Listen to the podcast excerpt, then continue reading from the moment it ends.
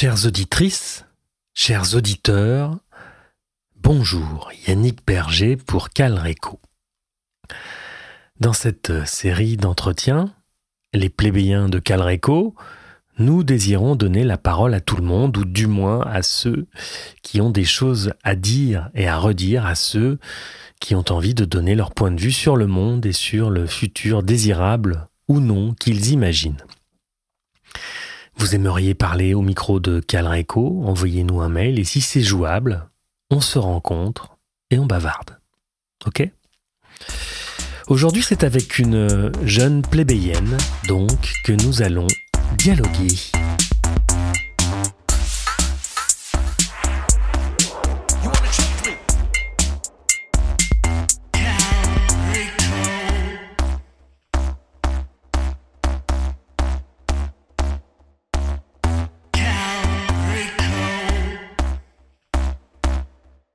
Ben, du coup, je m'appelle Marie, j'ai 19 ans. Je suis née euh, dans le sud de la France à Sète et maintenant j'habite à Annecy. Souvent, j'aime bien, quand j'échange avec quelqu'un, savoir d'où il parle. J'aime bien connaître euh, le contexte dans lequel la personne s'est construite, le cadre social, familial, etc. Dix ans de psychanalyse ont certainement influencé ma manière d'aborder les rapports humains. En tout cas, ça me permet de mieux me positionner. Bah du coup, euh, ma situation familiale étant enfant, donc mes parents sont séparés quand j'avais 10 euh, ans, 9 ou 10 ans, à peu près, j'étais en CM2. Euh, c'est pas quelque chose qui m'a spécialement affecté. Enfin, je l'ai pas. Euh, c'est pas quelque chose que j'ai mal vécu. Je me suis pas. Ouais, ça m'a pas vraiment affecté dans le sens où je me suis dit mes parents se séparent, c'est catastrophique. Donc voilà. Et par la suite, mes relations se sont un peu dégradées avec mon père. Je pense que c'était du changement autant pour lui que pour euh, moi, donc euh, ça a bousculé deux, trois trucs. Et moi, ça m'a fait prendre en indépendance aussi, parce que du coup, on a dû enfin, changer de maison. C'est des choses qui font quand même grandir, mine de rien. En plus, je suis rentrée au collège dans la même année, donc c'était beaucoup de choses nouvelles en même temps. Et euh, donc bah, par la suite, euh, j'ai continué ma petite vie euh, assez tranquillement. Avec mon père, ça s'arrangeait pas trop. Ça s'empirait un peu parce que comme je grandissais, bah, je commençais à m'affirmer un peu plus, à affirmer plus de décisions, plus de points de vue qui n'étaient pas forcément en accord avec lui. Donc un peu compliqué. Puis de l'autre côté, j'étais confrontée à une façon de penser totalement différente avec ma mère qui était pas du tout la même façon de penser. Donc j'étais un peu entre deux deux choses vraiment différentes au moment où on essaye de prendre un peu une direction. Donc du coup, j'ai commencé à m'affirmer sur certaines choses qui m'ont éloigné un peu de mon père et puis euh, mais euh, je le vois différemment maintenant donc ça m'aide plus que ça me freine. Avant ça pouvait avoir tendance un peu à me freiner parce que je ressassais beaucoup de choses et je me mettais beaucoup de choses sur le dos qui n'étaient pas à moi de porter. Et maintenant que je le vois différemment, ça m'aide plus qu'autre chose. Ça m'a rendue beaucoup plus indépendante, beaucoup plus autonome assez tôt. Donc ça m'a permis de faire plein de choses. Donc euh, ouais, maintenant je vois plus ça de manière positive. Donc ça m'aide plus que ça me freine.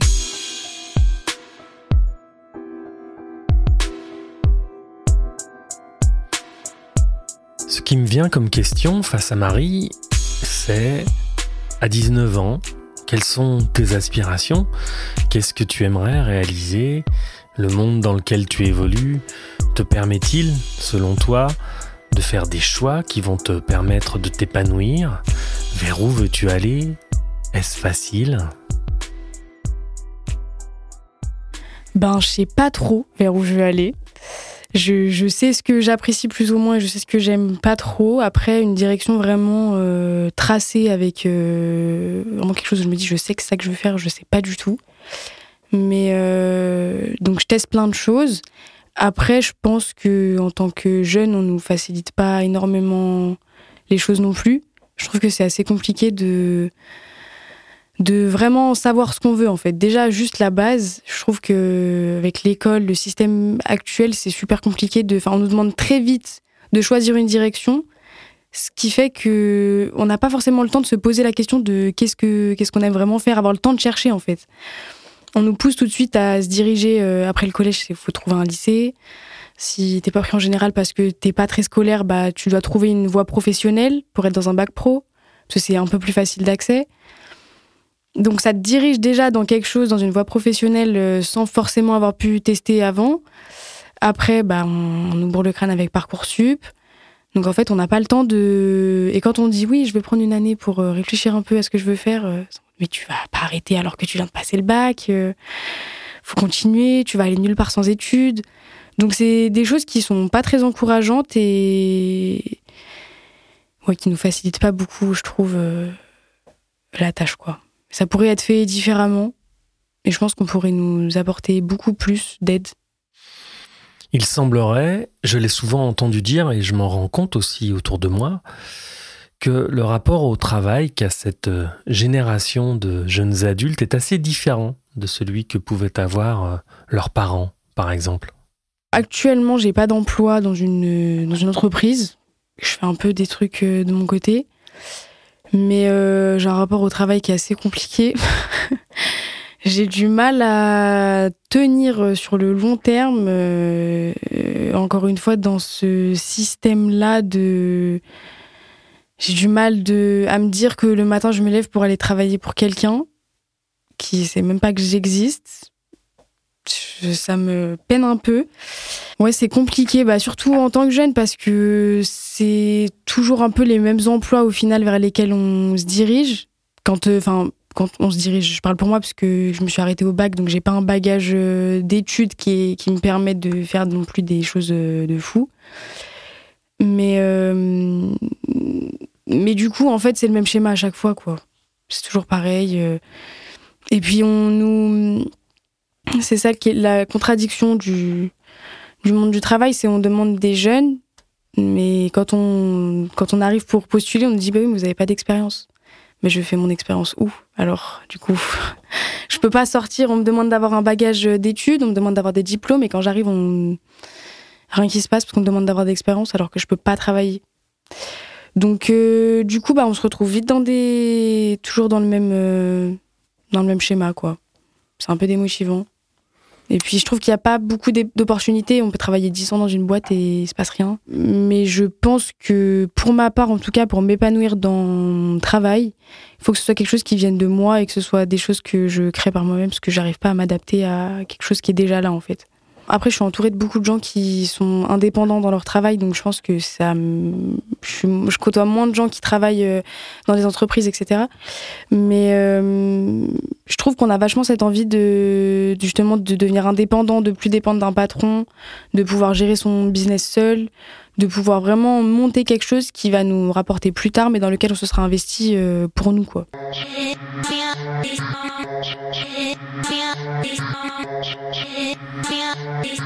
Je repense à l'insouciance de mes 19 ans, faut dire que j'étais particulièrement immature, hein, mais je mesure à quel point ces jeunes adultes aujourd'hui font face à un monde très dur avec des tensions, une incertitude constante, un manque de sérénité face au bordel ambiant, ce qui est bien normal.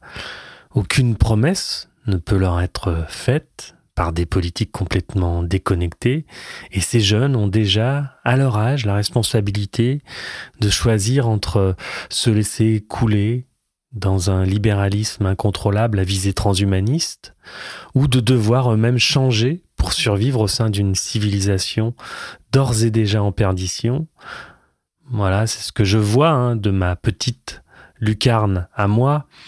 Mais euh, comment Marie se tient face au monde Subit-elle la dureté de notre société?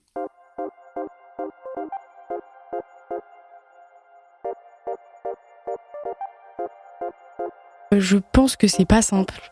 Je pense que c'est pas simple et moi je le vis. euh, Il y a une période où je le vivais un peu mal, bah, la période un peu Covid, etc.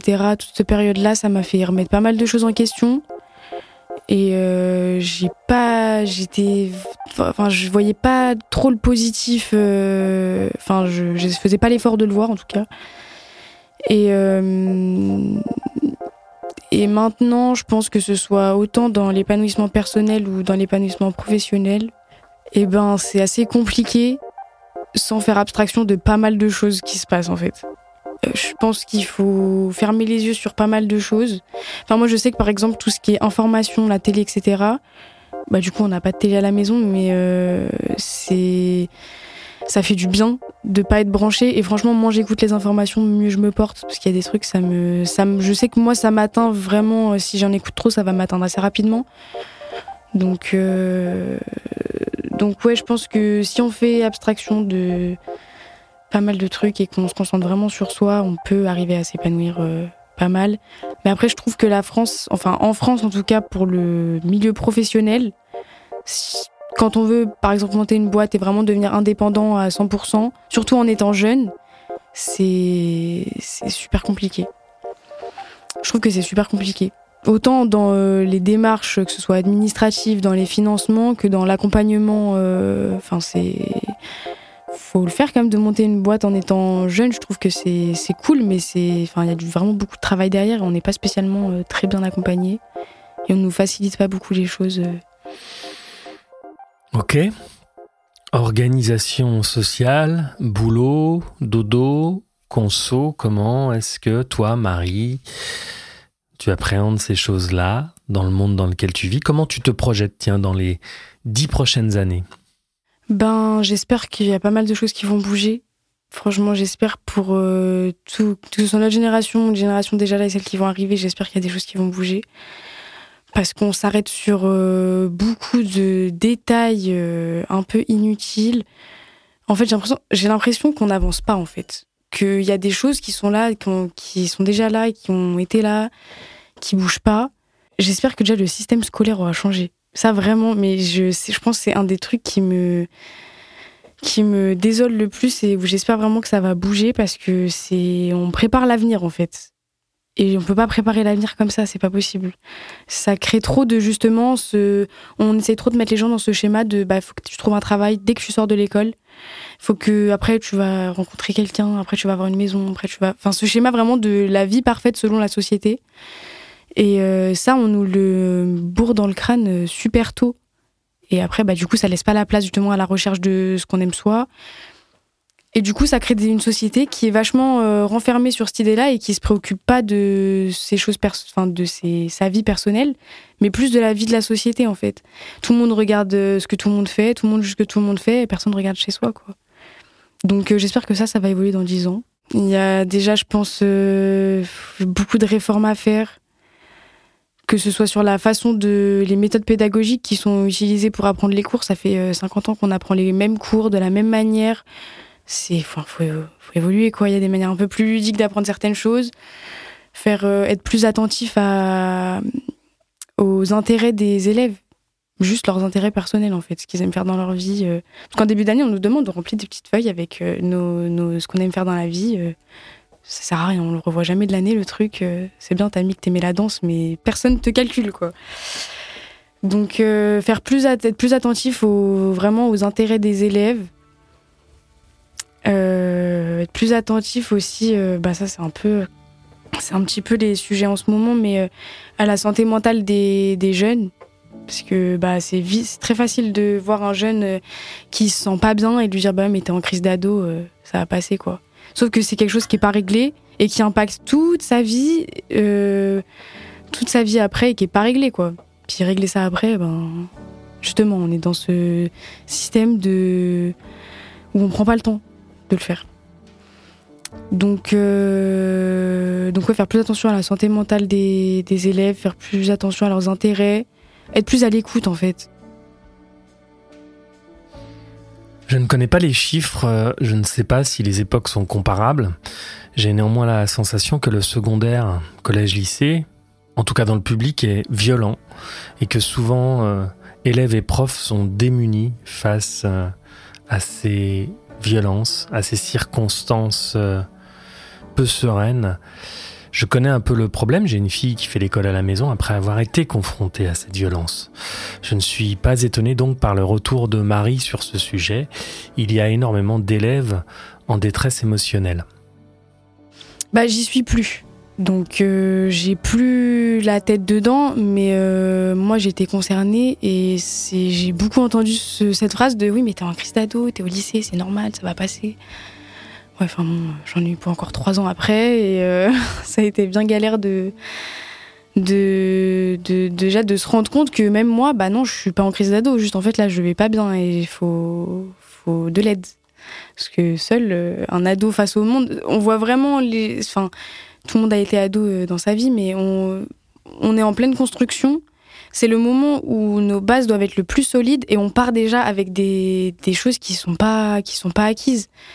Mais ouais, c'est important d'être à l'écoute parce que vraiment, bah du coup, je l'ai vu de, mes propres yeux, le personnel scolaire, enfin le corps enseignant, que ce soit les profs, que ce soit les CPE, les proviseurs, t'as beau envoyer des messages d'alerte, personne ne, personne, personne n'est là quoi. Personne fait attention à ça. Et c'est super important. Mais j'étais pas la seule. J'en étais plein dans mon lycée à, à être pas très bien. On est, enfin, on est plein à avoir euh, demandé de l'aide euh, comme on pouvait. C'est pour ça qu'il faut être attentif. Parce qu'un élève qui, qui est pas forcément bien, il va pas aller euh, de lui-même voir la CPE. Il y en a, mais il faut avoir la force et le courage déjà de l'avouer à soi-même. Donc ouais, c'est pour ça qu'il faut être vraiment attentif. Et je pense que ce serait même cool que le corps enseignant, que ce soit même les surveillants, etc., qu'ils aient des formations, des formations juste pour être plus à l'écoute. Enfin, c'est de l'empathie, c'est un, sens humain, mais si on peut former des gens, ma foi, ce serait pas mal. L'idée, c'est quand même, quand je rencontre euh, des gens, c'est de discuter en amont avec mes invités pour tenter de poser des questions un peu pertinentes. Alors c'était pas trop difficile avec Marie parce que je la croise assez souvent dans la vraie vie et il y a un sujet que je voulais aborder avec elle. Vous connaissez la maison, hein? Ce sujet, c'est le rapport à l'incommensurable, ou pour faire plus simple, la spiritualité. Et il se trouve que récemment, Marie s'est mariée religieusement. Donc oui, du coup, je me suis mariée il y a une semaine. Euh, donc le mariage, bah, il représente pour nous un engagement, mais surtout c'est l'aspect religieux qui est important pour nous. Euh, c'est la première et seule raison euh, en vrai de pourquoi on s'est marié. Ah bah après moi personnellement je trouve ça beau de se marier. Je trouve ça beau. Inconsciemment, enfin je me l'avouais pas trop avant, mais je pense que inconsciemment, étant donné que mes parents se sont séparés quand j'étais jeune, que j'ai pas eu une super relation avec mon père, je pense que j'ai pas envie de faire ça. Et que du coup euh, j'ai envie de d'avoir une famille de d'être bien d'être que tout le monde soit en bonne entente et que de pas forcément reproduire le schéma que j'ai connu. C'est pas une des raisons de pourquoi je me suis mariée mais ça accompagne ce ce souhait là quoi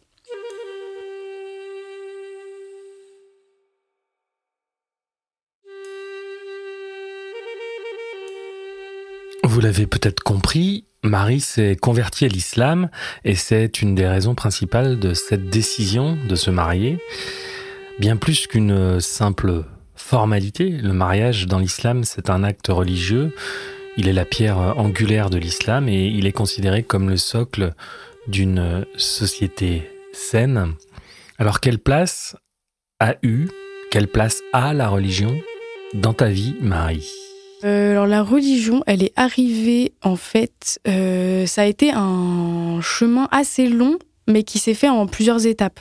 Ça n'a pas été tout d'une suite. J'ai commencé un peu à m'intéresser euh, aux religions en général. Je m'intéressais pas à une religion en particulier. Je m'intéressais un peu en surface. Je rentrais pas réellement dedans, mais je commençais un petit peu à, à m'ouvrir spirituellement en fait. Mais je retrouvais pas ce que les les questions que je me posais, etc. Enfin, je, je me reconnaissais pas dans le christianisme. Du coup, ça m'est un peu passé. J'ai eu, bah du coup, c'était la période où j'étais pas très bien euh, au top de ma forme non plus, donc euh, j'ai eu une période un peu de redescente. Donc c'est à ce moment-là où j'ai aussi un peu lâché mes recherches. Ensuite, du coup, ben j'ai arrêté le lycée. Enfin, j'ai eu mon bac. Euh, voilà, j'ai eu mon bac. J'ai fini mon année. Je suis partie. Et donc là, j'ai pris une année euh, qui de base devait être une année euh, sabbatique. Au final, j'ai jamais repris l'école. Et du coup, pendant cette année-là, pareil, j'ai eu un début d'année où ça allait un peu mieux et après, je commençais à retomber un peu dans ce dans quoi j'étais au lycée, parce que le fait de plus avoir de cadre en fait de l'école, bah, je me retrouvais toute seule chez moi. Tous mes, tous mes amis étaient à l'école, donc il y a un petit choc aussi qui se passe et une deuxième remise en question qui arrive. Mais euh, et donc du coup, je me suis réintéressée un peu aux religions, mais c'était toujours euh, un peu en, en surface. euh, Enfin, j'en parlais pas quoi. Je faisais vraiment ça juste de, mon côté. Je m'intéressais un peu. Et donc j'ai commencé à plus m'intéresser à l'islam à ce moment-là. J'ai une amie euh, musulmane. Et du coup, on en parlait un peu ensemble. Je lui posais des questions, puis je lui posais de plus en plus de questions. Je m'intéressais à plus de choses. Et plus le temps passait et plus je m'intéressais, plus en fait les questions, euh, c'était des, quand j'étais la période où j'étais vraiment dans le dans le bas bas bas, je me posais des questions existentielles, mais auxquelles j'avais aucune réponse et personne ne pouvait me répondre. C'était vraiment des questions où je pouvais ne pas dormir euh, de la nuit. J'y réfléchissais pendant une semaine, je pensais qu'à ça. Bah en fait je me disais, mais vraiment je me disais, mais pourquoi je suis là? Mais pourquoi je suis là? Mais en fait, ça rend fou. Ça rend fou. Tu te poses cette question pendant une semaine, ça rend fou. Tu te dis, mais qu'en fait, quel est le but de ma présence sur Terre? Là, je vais à l'école, ok, super, génial, ça m'intéresse pas. Je vais travailler, je vais gagner des sous, super, pour euh, manger, payer mon appart, mais je vais avoir un appart, mais pourquoi? Quel est le but? Après, je vais peut-être me marier, je vais peut-être... Enfin, tout ça, ça avait aucun sens, en fait. Je me disais, mais pourquoi faire? Dans tous les cas, enfin, là, autant demain, euh, je, vais, je pars en vacances et en fait, je m'en fous. Genre, autant que je profite, ça ne sert à rien. Et donc, du coup, ouais, je. Et ça, mais en boucle. En boucle. En fait, je comprenais pas pourquoi. euh, Pourquoi j'étais là, pourquoi. euh, Je sais pas, je comprenais pas en fait. Je posais trop de questions comme ça. Et plus je m'intéressais, et plus la religion, du coup, elle répondait à ces questions. Et donc après, bah, du coup, j'ai rencontré euh, bah, mon mari, du coup. Euh, bah, lui étant musulman, ça m'a fait un deuxième, une deuxième personne, euh, parce que j'avais plusieurs personnes musulmanes autour de moi, mais qui n'étaient pas forcément pratiquants. Donc euh, on n'en discutait pas, enfin, c'était pas quelque chose qu'on abordait. Mais là, du coup, on en parlait vraiment et j'ai eu plus de réponses. J'ai eu plus de réponses et ça m'a surtout amené à rencontrer des gens qualifiés pour me donner des réponses concrètes. Donc, ça m'a permis de rencontrer l'imam de la mosquée d'Annecy, notamment. Euh, et donc là, j'avais vraiment plus de réponses. Là, j'avais plus de réponses, j'avais plus d'outils. Euh, en parlant du coup avec l'imam, il m'a donné des, des choses à regarder, des films, des, il m'a conseillé des livres. Moi, pareil, de mon côté, acheté pas mal de livres. Et en approfondissant, c'est là que euh, mes questions existentielles sont ressorties et où en fait j'ai eu les réponses, mais comme c'était logique. C'est-à-dire qu'à aucun moment je me suis dit non mais c'est bizarre quand même, euh, c'est pas possible. En fait, ça vraiment, ça m'a semblé, ça m'a semblé logique. Alors moi, ce qui va m'intéresser maintenant, c'est de connaître ces réponses, ces réponses à ces questions existentielles. Alors quelles sont-elles? La plus grosse question en fait de pourquoi j'étais là, pourquoi, euh, mais en fait on est dans, dans l'islam, on est sur terre pour, euh, enfin c'est c'est Dieu qui nous envoie là, enfin qui nous a mis ici, qui a créé la vie. Et euh, nos bonnes actions, nos mauvaises actions sont comptabilisées pour après déterminer si on va en enfer ou au paradis. Et euh, donc là, c'est dans les grandes lignes, hein, mais euh, c'est, c'est ouais. Du coup, on n'est pas là pour rien en fait. On nous teste. Nous, c'est une épreuve. C'est voir comment on réagit face à certaines situations, aux épreuves de la vie. C'est et de voir ça de cet œil-là. Je me suis dit bah en fait, euh, enfin en fait, je j'ai même pas réfléchi. J'ai même pas eu de réflexion dans le sens où euh, je me suis dit euh, ah ouais mais j'ai réfléchi à rien. Ça m'a vraiment semblé mais logique, comme si on, tu t'as un, comme si t'as un mot sur la langue, tu vois, et qu'on te dit le mot et que tu fais ah purée mais oui, c'est, logique. Bah pareil, ça m'a fait exactement la même sensation, et ça m'a fait sortir de toute la période de mal où que j'étais pendant tout le lycée. En fait, ça m'a vraiment apporté les questions, euh, les questions, des réponses que je me posais depuis 5 ans.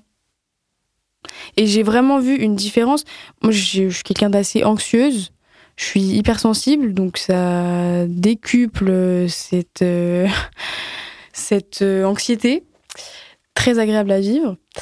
Et euh, ça m'a beaucoup apaisée. J'ai en fait, j'ai vraiment vu, à partir du moment où j'ai vraiment commencé à croire sérieusement à, à, tout, à la religion, en fait, j'ai intérieurement senti un changement. Et donc, c'est ce qui m'a encore plus conforté à, à me dire, mais en fait, je suis dans la, là, ça y est, j'ai trouvé ce dans quoi je suis bien.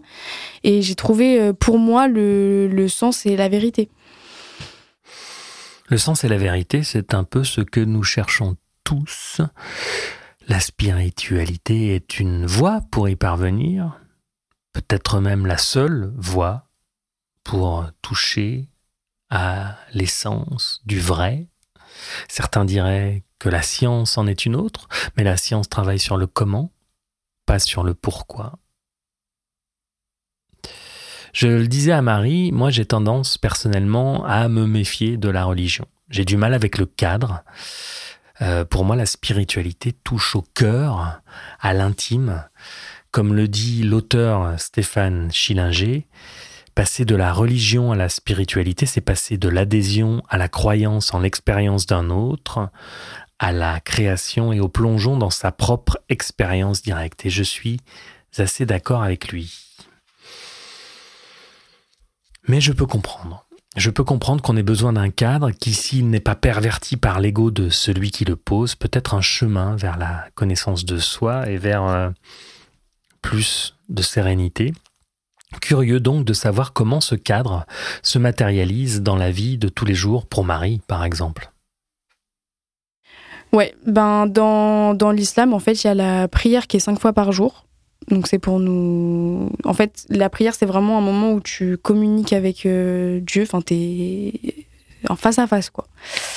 Donc, euh, donc voilà, cinq fois par jour. Après, euh, on en, enfin, on voit l'islam comme une, une religion compliquée où il y a beaucoup d'interdits, mais c'est super simple. C'est super simple. Il y a la prière cinq fois par jour. Après, il faut être quelqu'un de bon au quotidien.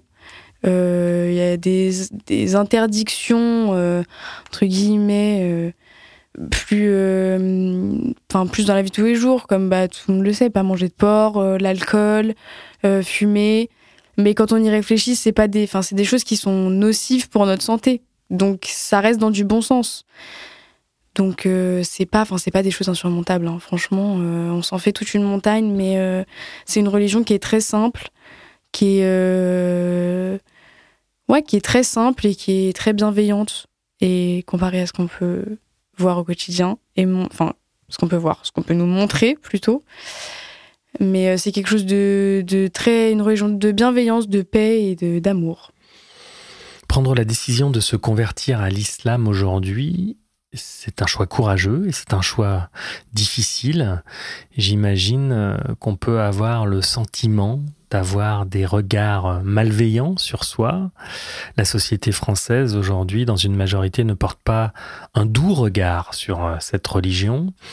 La montée de l'extrême droite est indéniable et elle stigmatise l'islam. Est-ce que toi, Marie, tu sens que le regard est différent depuis ta conversion, que les gens euh, portent un jugement hâtif ou euh, malveillant sur toi? Alors moi, au niveau du monde extérieur, je ne l'ai pas ressenti parce que ça se voit pas. Ça se voit pas. Euh, je suis tatouée déjà. J'ai les mains tatouées en plus, donc c'est-à-dire que même si je suis en pull, on va le voir. C'est donc on, de première vue, on se dit pas que, enfin, on devine pas euh, ma religion. Euh, mais je sais que pour euh, c'est très très compliqué pour certaines personnes, surtout les femmes, parce qu'à partir du moment où il y a le port du voile, bah là c'est ça se, ça se voit quoi. C'est c'est pas quelque chose qu'on essaye de cacher, mais quand ça se voit, bah ça se voit. Et les gens le Enfin, surtout en France, c'est, bah, on le sait, hein, c'est pas très accepté. Donc je sais que c'est dur pour beaucoup de personnes.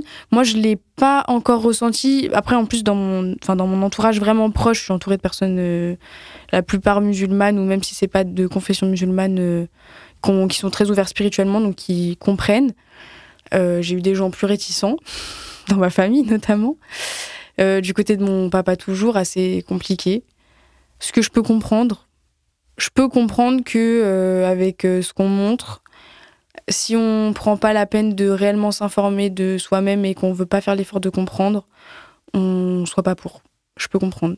Je peux comprendre d'autant plus quand c'est ton enfant que que c'est un chamboulement euh, aussi. Donc je peux comprendre. Après, il faut faire l'effort de, de, se renseigner, de comprendre et de voir que en fait c'est pas du tout ce qu'on nous montre et tout va bien quoi c'est du positif. Et puis je trouve que la religion, c'est quelque chose de personnel. Enfin, on n'est pas, euh, je suis pas, enfin chez moi, je suis pas là à le crier sur tous les toits, à imposer quoi que ce soit à mon entourage. Enfin, ça m'a pas fait changer. Je suis toujours la même personne en fait. Je suis toujours la même personne, mais euh, en mieux. Enfin, moi, je me sens en mieux, en tout cas. Ça m'a fait évoluer sur beaucoup de choses. Et euh, enfin, j'espère que ça va continuer d'ailleurs. Mais, euh, mais ouais, je peux comprendre que certaines personnes soient réticentes.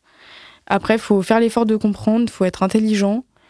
Et, euh, et ouais. Mais socialement, c'est compliqué. Moi, je le vis pas, personnellement. Pas trop, pas encore. Mais je sais que c'est compliqué pour certaines personnes et je trouve ça très, très désolant. Oui, socialement, ça doit être compliqué. Et puis, il y a la question du voile. Est-ce que on est obligé de le porter quand on est euh, musulmane? Ou est-ce que c'est une option? Je ne sais pas vraiment. Donc, j'ai demandé à Marie. Moi, je le porte pas. Euh, une femme en islam, euh, c'est écrit dans le Coran qu'elle doit donc couvrir ses cheveux et son cou. Donc, du coup, le, bah, le voile, quoi. Euh, et après, bah, il y a une certaine pudeur, euh, mais c'est pas vis-à-vis. alors, pour casser le, justement le préjugé, c'est pas enfin, vis-à-vis d'un homme. Là, je me suis mariée, c'est pas parce que je me suis mariée que euh, j'ai mis le voile. Ça n'a rien à voir. Et à aucun moment, et dans, dans aucun pays, sauf les pays où du coup ça oblige les femmes à me porter le voile, mais ça, c'est juste des gens qui ont eux-mêmes pas compris leur religion. Euh, à aucun moment un mari ou un père ou un frère, enfin un homme peut dire à une femme tu vas porter le voile. Si la personne fait ça, c'est que lui-même il n'a pas compris sa religion et que c'est vis-à-vis de Dieu en fait. C'est juste vis-à-vis de Dieu. C'est parce que Dieu l'a demandé. Comme Dieu nous a demandé de faire la prière cinq fois par jour. C'est tout. Et, euh, et, voilà. Mais après, pareil, je pense que le voile, c'est un, un, cheminement on voit plein de femmes musulmanes ne, pas le porter, comme on voit des femmes le porter. Je pense que chacun euh, fait un peu ce est libre de faire ses choix. Pareil, c'est quelque chose que. Enfin, on se préoccupe de ça euh, beaucoup dans la société, alors que, enfin, voilà quoi. Le mec au travail qui est là, qui regarde BFM le soir, qui juge une femme parce qu'elle porte un voile et qui dit ouais c'est horrible, il y a que des voilés en France, il va dormir pareil que si elle l'avait pas porté quoi. Ça va changer à ta vie. Laissez-nous tranquille.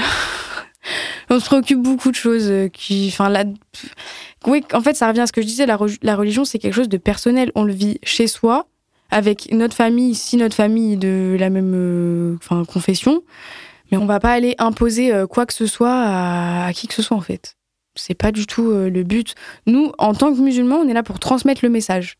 C'est tout. Donc on en parle avec les gens autour de nous, s'ils sont intéressés, parce que pareil, on va pas imposer un, sujet de conversation comme ça. Mais, euh, on est là pour, enfin, on n'est pas là pour imposer quoi que ce soit aux gens. Quand je vois par exemple, bah, ça, touche au système scolaire et à l'islam, mais quand je vois par exemple que là, ils ont interdit les abayas à l'école, je pense qu'il y a plus important à s'occuper. C'est c'est voilà c'est des choses comme ça qui méritent d'être euh, retravaillées je pense. On est d'accord. Alors la question du futur on l'a pas posée encore. C'est pas parce qu'on est euh, sur les plébéiens de Calreco qu'on ne va pas parler de 2096 alors évidemment j'ai posé la question à Marie comment ça va se passer dans 73 ans? Comment ça va se passer sur le plan écologique, politique, social, euh, économique, euh, religieux, spirituel? Voici sa réponse. Alors je me suis un peu préparée et enfin j'ai essayé du moins. Parce que c'est une question qui est, qui est dure, je trouve, dans le sens où moi je sais pas si j'arrive à être optimiste, enfin si je pars plus sur quelque chose d'optimiste ou de pessimiste. J'ai du mal à, à imaginer. Mais euh, du coup, ouais, si j'essaye de rester un peu optimiste, euh, moi j'imagine un monde euh, plus ouvert d'esprit, qui s'attarde moins sur la vie de chacun et qui est plus juste ouvert à tous, mais dans le bon sens, où on s'occupe pas de ce qu'a fait machin pour tel truc, mais que juste, ouais, c'est cool, t'as fait ça, viens on discute, viens on partage, quoi. donc ouais, un monde où on ne serait plus libre euh, à tout point de vue. Hein. À tout point de vue. L'écologie me fait peur. C'est un peu le côté où j'ai du mal à être euh, optimiste. Franchement, ça me fait peur. Des fois, je suis ici, donc je suis en France, je suis chez moi, et je me dis, ok, non, mais ça va quand même. On fait deux trois trucs. On, enfin, on fait, on essaye de nous à notre échelle, parce que c'est pas en soi, c'est pas nous qui allons régler le problème en tant que petite personne chez nous, quoi. je me dis bon, nous, on fait du mieux qu'on peut. On, enfin voilà, on trie, on, fait ce qu'on peut à notre échelle, quoi. Mais là, du coup, bah, par exemple, je suis partie en vacances à Miami. Les États-Unis, ils sont mais à des années-lumière de là où nous on est en fait. Eux, ils te donnent 12 sacs plastiques quand tu fais tes courses. Ils ont des gobelets en plastique, les pailles en plastique, tout ça, chez eux, c'est normal encore. Il y a zéro truc en carton. Zéro truc en carton. Des sacs plastiques, mais en une journée, on allait faire les magasins, on avait au moins genre 20 sacs plastiques en rentrant. Ils t'en donnent un pour euh, un pins. Donc euh, quand je vois que des gros pays comme ça sont encore à ce niveau-là, alors que ça fait déjà euh, des années qu'on a tiré la sonnette d'alarme, j'ai du mal à être optimiste. Mais bon, si j'essaye de l'être un peu, j'espère que on arrivera à limiter les dégâts parce que je pense qu'il y a des choses qui seront un peu inévitables euh, avec autant de retard, mais mais ça veut dire qu'il faut que beaucoup de grosses, euh, autant grosses entreprises et gros pays fassent euh, beaucoup d'efforts. Donc, euh, niveau écologie, je pense que. Enfin, j'espère que ça ira mieux et qu'on va réussir à limiter la casse. Mais j'ai un peu peur, en, vrai, de. j'ai un petit peu peur du monde que on va. Enfin, que je vais peut-être laisser à mes enfants, quoi. Je me dis, bon déjà nous, on nous donne pas une grande euh, espérance euh, sur Terre, donc là, si on continue comme ça, j'ai un peu peur. Ah oui, si, un truc. J'espère et j'aimerais bien que d'ici là, il y ait une femme présidente. Ah ça, c'est mon mon rêve secret, mais je pense que ça pourrait apporter un point de vue très différent de ce qu'on a déjà connu. J'espère, en fait, j'espère que toute la partie politique va va être totalement virée en fait et repartir sur quelque chose de totalement différent de nouveau avec des gens qui sont pas des politiques de base et qui n'ont pas été formés pour être des politiques, mais qui sont des gens euh, qui vivent euh, comme nous, un quotidien de, de vraies personnes, pas euh, dans un autre monde parallèle. Il faut des, des, gens qui ont travaillé, qui ont, qui ont gagné un SMIC et qui, qui, ont galéré à payer leur appart, en fait. C'est la dure réalité de, de la vie, mais que ces gens-là, ils n'ont pas connu. Donc, tu peux pas pour ça que d'un côté, je me dis, ils font comme ils peuvent avec ce qu'ils ont, quoi, parce qu'ils n'ont pas connu, euh, ils savent pas ce que c'est que de, de vivre. Enfin, ils sont là dans, un, dans une maison de fous, ils ont rien à payer. On leur demande euh, deux, trois décisions euh, quand il faut passer à la télé, et puis voilà, quoi. Sinon, tout le reste, c'est n'importe quoi. Ça pourrait être cool d'avoir des gens qui sont sur le terrain et qui savent ce qui se passe. Enfin voilà, un peu ça pour chaque euh, truc, quoi, mais que ce soit mieux géré avec des, des gens qui ont connu la vie, quoi.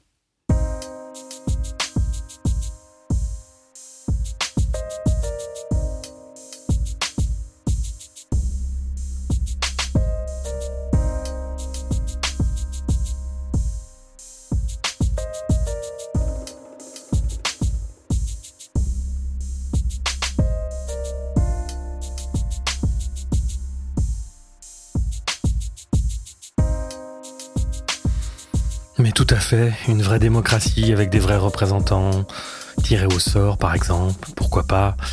Bref, on est d'accord, virez-moi ces technocrates au service des oligarques au pouvoir. Ce que je note, moi, sans faire de ces propos de Marie un message global de la jeunesse qui nous serait adressé, hein, mais je note un besoin de sens, un besoin de s'épanouir en tant qu'individu, un besoin d'être écouté, un besoin de bienveillance, un besoin d'humanité. Marie n'est pas la seule jeune adulte que nous avons rencontrée, d'autres témoignages vont suivre dans cette série des plébéiens, et je pense que vous pourrez constater que tous ces jeunes gens, en tout cas ceux qu'on a rencontrés, n'ont pas la volonté... Euh, forcément de contribuer sagement à remplir les poches des oligarques en question sans se poser euh, justement cette question du sens et la question de leur propre épanouissement. Alors voilà, je vous remercie d'avoir été euh, présent, d'avoir écouté euh, cet épisode des plébéiens de Calreco. Nous avons choisi de ne pas monétiser nos contenus parce que, dans notre idéal, nous ne souhaitons pas être dépendants des plateformes ou des annonceurs pour financer notre projet. Et c'est pas évident de garder cette ligne. Peut-être que nous finirons par craquer, rien n'est exclu, mais pour le moment, notre choix est de tenir cette indépendance en comptant sur votre accompagnement pour grandir et continuer à proposer du contenu que nous espérons de qualité. Nos seules sources de revenus sont donc vos dons. Et si vous voulez faire un pas de plus avec nous, rejoignez-nous donc sur Patreon, que nous avons bien l'intention de développer. Ça y est, c'est parti, on a déjà du monde. Nous aimerions en faire un lieu de rencontre et de discussion avec bien sûr du contenu supplémentaire et inédit. Le lien est dans la description. Vous pouvez nous soutenir aussi via PayPal ponctuellement et bien sûr ce qui nous aide beaucoup ce sont vos partages, vos commentaires, vos likes sur YouTube, TikTok, Insta où vous pouvez nous rejoindre. On se retrouve donc bientôt chez les plébéiens ou chez nos invités. Et d'ici là, respire, reste conscient et surtout, n'oublie jamais que tu vas mourir.